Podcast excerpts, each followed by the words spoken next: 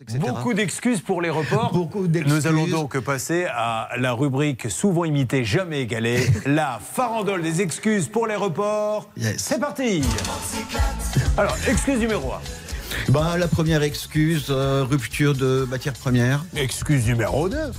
Euh, excuse numéro 2, ils ont des problèmes logistiques. Excuse numéro 3, Charlotte, à vous de jouer.